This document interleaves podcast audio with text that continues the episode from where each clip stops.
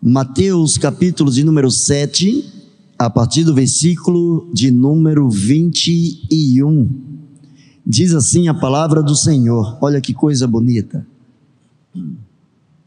Nem todo o que me diz, Senhor, Senhor, entrará no reino de Deus, mas aquele que faz a vontade de meu Pai que está nos céus.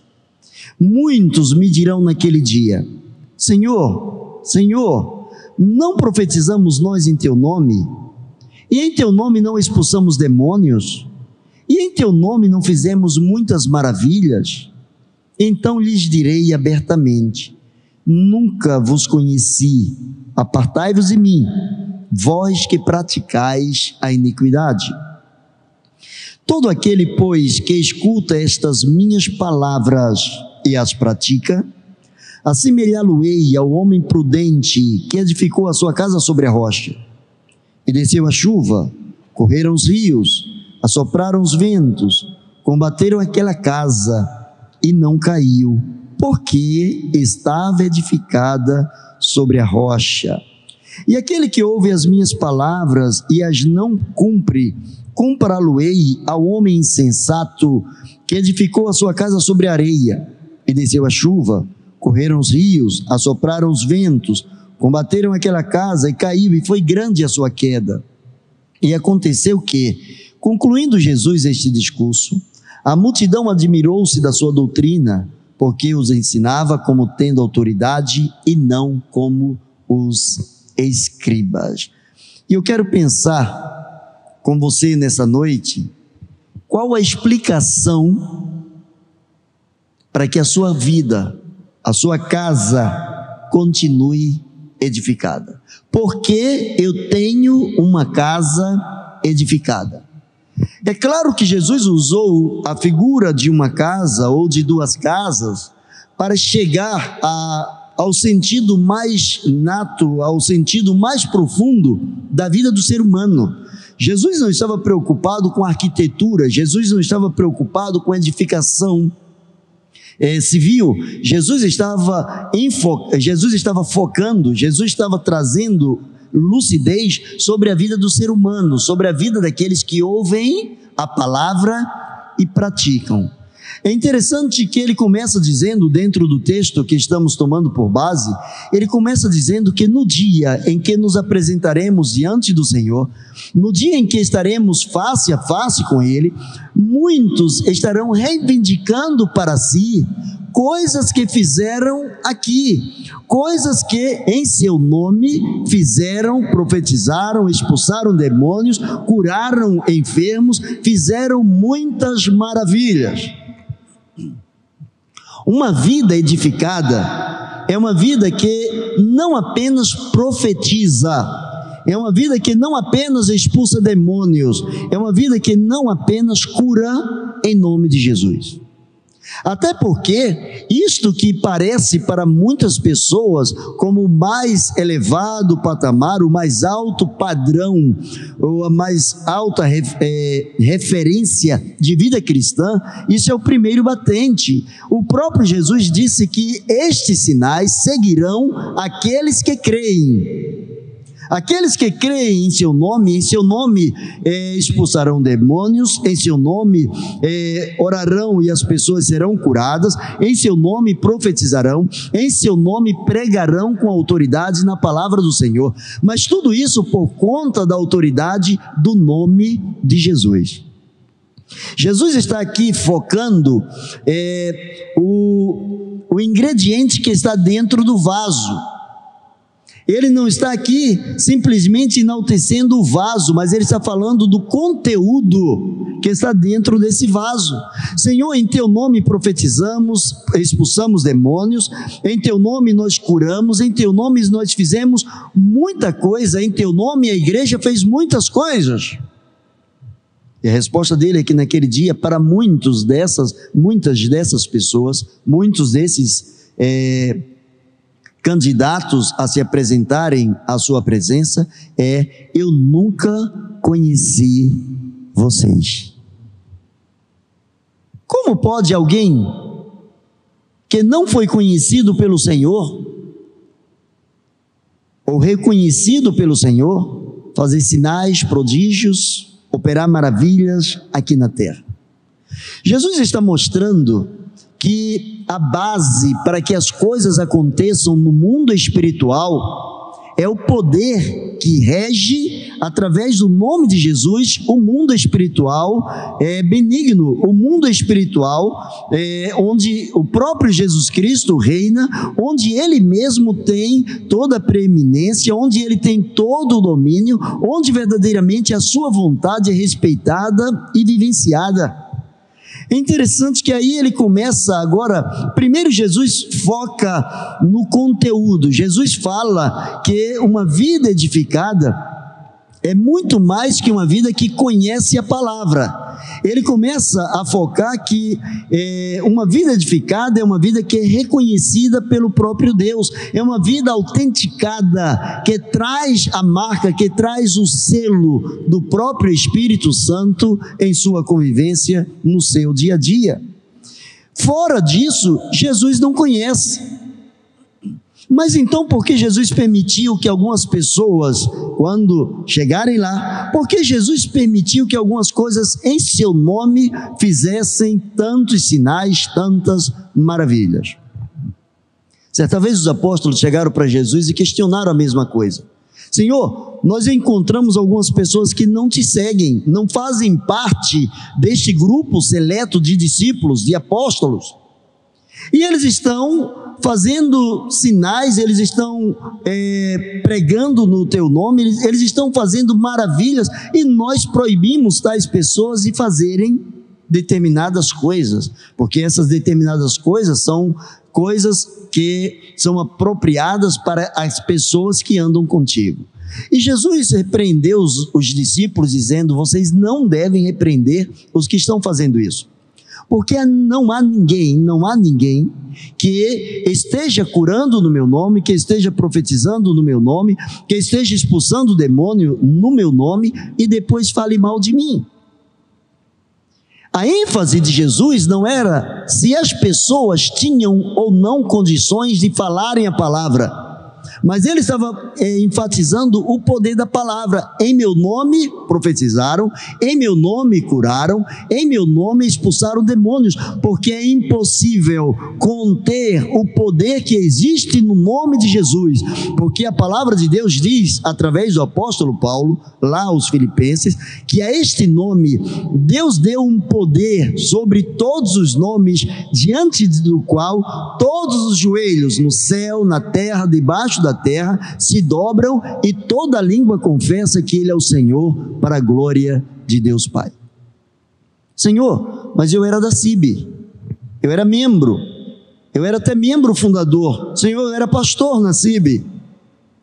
Isso deveria falar muito, deveria ser um correlato, deveria ser uma redundância, mas não é isso. Não é esse o diploma, não é essa a credencial que Jesus espera de nós. Ele espera que sejamos é, filhos de Deus, filhos semelhantes a Jesus, dispostos a obedecer, dispostos a vivermos sob a égide, sob o controle do seu único e inigualável poder. Agora Jesus começa a falar do vaso, da pessoa. Ele começa a dizer o seguinte: olha, todo aquele que escuta as minhas palavras todo aquele que escuta as minhas palavras e as pratica, aquele que tem conhecimento e as pratica. Primeiro ele falou de pessoas que tinham conhecimento, mas ele não diz que tais pessoas praticavam, ele diz que tais pessoas utilizaram o conhecimento, utilizaram o poder do nome do Senhor Jesus e em seu nome curaram, profetizaram, expulsaram demônios. Mas agora ele se volta para pessoas que escutam e praticam a palavra. E ele diz: tais pessoas serão semelhantes a um homem prudente, a um homem sincero, a um homem equilibrado que edificou a sua casa sobre a rocha, não sob, mas sobre, em cima da rocha. E eu quero que você preste atenção é, numa conjunção causal explicativa no versículo de número 25. O versículo 25 diz assim: Desceu a chuva, correram os rios, assopraram os ventos, combateram aquela casa e não caiu, vírgula, porque estava edificada sobre a rocha. Essa conjunção é, demonstra a causa, explica a causa pela qual a casa não caiu. Esse porquê faz toda a diferença neste versículo. Enquanto nos versículos anteriores, muitos chegarão e dirão a, a, mim mesmo, quando chegarem no meu reino, Senhor, em teu nome profetizamos, em teu nome fizemos isso, em teu nome, em teu nome, em teu nome, em teu nome. E em contrapartida, ele vai dizer: Vocês fizeram em meu nome, portanto, quem o fez foi o meu nome, o poder do meu nome, mas vocês não tinham vida, vocês não eram dignos de utilizarem o meu nome. E a dignidade significa a prática da palavra de Deus. E aí ele traz essa conjunção, porque estava edificada sobre a rocha. Essa casa poderia estar ao lado da rocha, poderia estar longe da rocha, poderia estar em qualquer um outro lugar, mas a explicação da casa não tombar é porque, a razão maior é porque ela estava sobre a rocha. Isso faz toda a diferença. Estar perto da rocha pode te dar uma determinada proteção, mas não te dá a proteção completa está à vista ou é uma distância que possa se contemplar a rocha, pode te dar uma sensação de segurança, mas não é a realidade. Só está segura a casa que é edificada em cima, sobre a rocha. E agora ele fala do inverso: e aquele que ouve as minhas palavras e as não cumpre, eu compará-lo-ei ao homem insensato que edificou a sua casa sobre areia.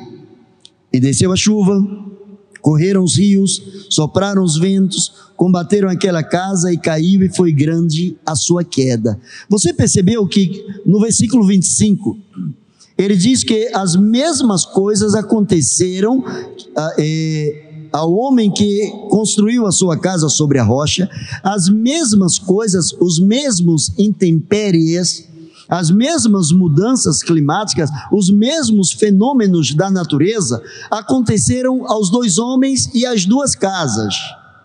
O primeiro, a Bíblia diz: sopraram os ventos, combateram aquela casa, é, a chuva desceu, correram os rios, sopraram os ventos e combateram aquela casa e não caiu, por quê? Mas na segunda casa diz, desceu a chuva, a mesma coisa que aconteceu com a primeira, correram os rios, a mesma coisa, sopraram os ventos, a mesma coisa, combateram aquela casa, a mesma, a mesma coisa, e caiu, e foi grande a sua queda. Não diz, e caiu porque estava sobre a areia, e caiu e foi grande a sua queda. Qual é a diferença nisso tudo? Que só existe uma base, só existe uma razão, só existe uma explicação para que uma vida seja verdadeiramente edificada, é se esta razão, se esse porquê for a base, tiver como base o próprio Senhor Jesus Cristo, tiver como base a própria palavra de Deus. Isso significa muito mais que religiosidade. Significa muito mais que estar ligado à membresia de uma igreja. Os dois homens construíram a casa. E os dois construíram não para que ela caísse. Os dois construíram e construíram para que elas ficassem em pé. Eles não construíram simplesmente pensando que um dia um grande vendaval pudesse vir e pudesse combater aquela casa. De acordo com a descrição bíblica, parece que esta rocha Parece que esta elevação, parece que é, esse espaço físico estava próximo a algum rio. Tanto que a Bíblia diz que as chuvas desceram, os rios subiram, os ventos sopraram e deram contra aquela casa. Só que Jesus faz questão de dizer que a casa que estava sobre a rocha não caiu, pois ela tinha um porquê. Para cair não precisa de base nenhuma. Para cair não precisa de resposta nenhuma. Para cair não precisa de solidez. Bote uma coisa na sua cabeça. O que a palavra de Deus enfatiza aqui é que para cair, para cair em qualquer situação, em qualquer situação, basta pensar que está em pé. Basta pensar que está em pé. A palavra de Deus diz: aquele, pois, que pensa está em pé, cuide para que não caia. Geralmente, os dois homens aqui, se eles estivessem contando as suas histórias, Geralmente, aquele da segunda casa, que fora construída sobre areia, ele procuraria uma razão, ele procuraria um porquê, ele procuraria uma explicação, ele procuraria uma conjunção causal que pudesse explicar o fenômeno. Olha, a minha casa só caiu porque os ventos subiram, os ventos sopraram e é, as chuvas caíram e o rio subiu acima do normal os rios chegaram no nível em que não era acostumado para uma casa resistir. E ele poderia criar situações, olha, os rios começaram a correr, então começaram a tirar os alicerces da minha casa, começaram a cavar a minha casa por baixo, dado que a Bíblia diz que foi construída sobre areia, mas para ser construída sobre areia também tinha alicerces, também tinha uma base. E ele naturalmente procuraria uma explicação para que a sua casa tivesse caído, para que ela pudesse ter sido destruída. Porém, diante da afirmação do Senhor, o Senhor não procura, o Senhor não é, respalda uma explicação, o Senhor não respalda uma causa para que ela tenha caído. Diz que as mesmas coisas aconteceram os dois, e diz: combateram os ventos e aquela casa caiu, e foi grande a sua queda. A única coisa que Jesus retrata é que foi grande a queda. As duas sofreram as mesmas ameaças, só que para uma foi grande a queda e a outra não caiu. Aí vem a diferença, porque tinha um porquê, tinha uma resposta, tinha uma razão, tinha uma explicação, tinha uma causa. E esta causa é porque estava edificada sobre a rocha. Talvez a sua vida os ventos, os vendavais estejam fortes contra você. Talvez você esteja passando momentos difíceis. Pode ser no lado da enfermidade, pode ser no lado financeiro, pode ser no lado espiritual, pode ser nos relacionamentos com os irmãos, com os amigos, com os familiares, enfim. Possa ser que todos os ventos estejam soprando contra você. Se a gente pegar o texto que nós acabamos de ler, Começamos dizendo que Jesus afirma que nem todo que diz Senhor, Senhor entra no reino dos céus. Os dois homens das duas casas, eles podiam dizer a qualquer pessoa: Eu tenho uma casa. Eles podiam mostrar a chave da casa: Eu tenho uma casa, eu construí uma casa. Depois dos intempéries, um continuou dizendo: Eu continuo tendo uma casa, porque ela foi edificada sobre a rocha. Sobre a rocha. O outro, dias depois que a casa caiu, o seu discurso deveria ser: Eu tive uma casa, eu tinha uma casa. Quando nós não temos alguma coisa que achamos que é valiosa para a gente, a gente começa a medir, não medir esforços, fazer toda força, toda. É, nós começamos a compelir todas as nossas forças e energias para conseguir determinada coisa quando nós queremos, quando nós priorizamos determinada coisa. Mas não existe nada mais triste do que quando nós temos e depois de termos, nós perdemos. Quando não se tem, é triste. Mas quando se tem e se perde, ainda é mais triste. Parábola dos talentos, Jesus falou sobre isso. A um, o dono da fazenda deu cinco talentos, e ele conseguiu mais cinco. Ao outro ele deu dois talentos e ele conseguiu mais dois. Ao que ele deu um, esse guardou, com medo de perder. E no medo de perder, ele guardou. Só que quando o dono chegou, tomou dele e deu para aquele que tinha dez. Porque aquele que tinha dez, quem é capaz de ter cinco e produzir mais cinco e ter dez, ele é capaz de ter onze e daqui a algum tempo ele produzir vinte e dois. Mas aquele que tem um e guarda, se esconde, ele está propenso a estragar aquilo que é do seu Senhor. Quero caminhar para o final. Desceu a chuva, correram os rios, sopraram os ventos, combateram aquela casa e caiu e foi grande a sua queda. Foi grande a sua queda. Se foi grande a sua queda, foi uma queda estrondosa, foi uma queda que todo mundo percebeu. Foi uma queda que fez barulho, foi uma queda que danificou o que estava dentro dela. Foi uma queda que não passou como imperceptível. Foi uma queda grande.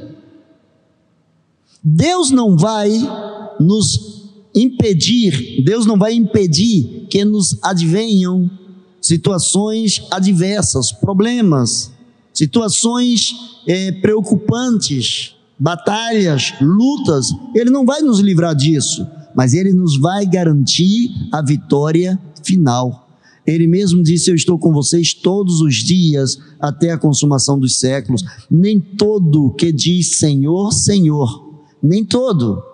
Mas se ele diz: Nem todos que dizem Senhor, Senhor entrarão no reino dos céus, significa que alguns ou muitos que dizem Senhor, Senhor entrarão no reino dos céus, não por conhecerem apenas o poder que há no nome de Jesus, a ponto de expulsar demônios, fazer maravilhas, é, curar enfermos ou mesmo profetizar, mas ao ponto de se submeter a vontade do Senhor, de estar sob a vontade de Deus, e isso só acontece numa vida que está sobre a rocha, que está alicerçada em Cristo Jesus. Se a minha fé, se a minha vida, a sua vida, a sua fé não estiverem alicerçadas em Cristo, na palavra do Senhor, vã é a nossa fé. Eu quero concluir. Qual é a explicação qual é a causa? Qual é a orientação que você dá a alguém, se alguém porventura pedir esperança da sua fé? Por que que você é cristão? Por que, que as coisas acontecem desta ou daquela forma para você? Por que o sofrimento na sua vida? Se você não estiver alicerçado na rocha que é Cristo, os ventos que batem, os rios que sobem, vão destruir e a queda é grande. Eu quero orar pela sua firmeza espiritual. Pedir que você baixe a sua cabeça nesse momento. Você fale com Deus. Você coloque diante do Senhor aquilo que está no seu interior. Agradeça a Deus pela oportunidade que você tem de conhecer a palavra, mas peça ao Senhor mais do que isso, peça ao Senhor para vivenciar a palavra de Deus. Pai amado, em nome de Jesus, em nome de Jesus, coloca a tua mão de poder sobre a vida de cada servo teu, sobre cada casa, Senhor, que está sendo e que tem sido construída na tua presença. Pai, que não estejamos construindo em cima da areia, mas que estejamos construindo em cima da rocha, para que tenhamos, ó oh Deus, uma explicação para que tenhamos uma causa a apresentar diante de todos que pedirem razão da nossa fé, para que tenhamos o que apresentar diante de Ti, para que apresentemos diante de Ti toda a nossa firmeza e que o Teu nome, Senhor, estão somente o Teu nome, seja glorificado e honrado em nossas vidas. Assim oramos, em nome de Jesus. Amém e amém. Deus abençoe você.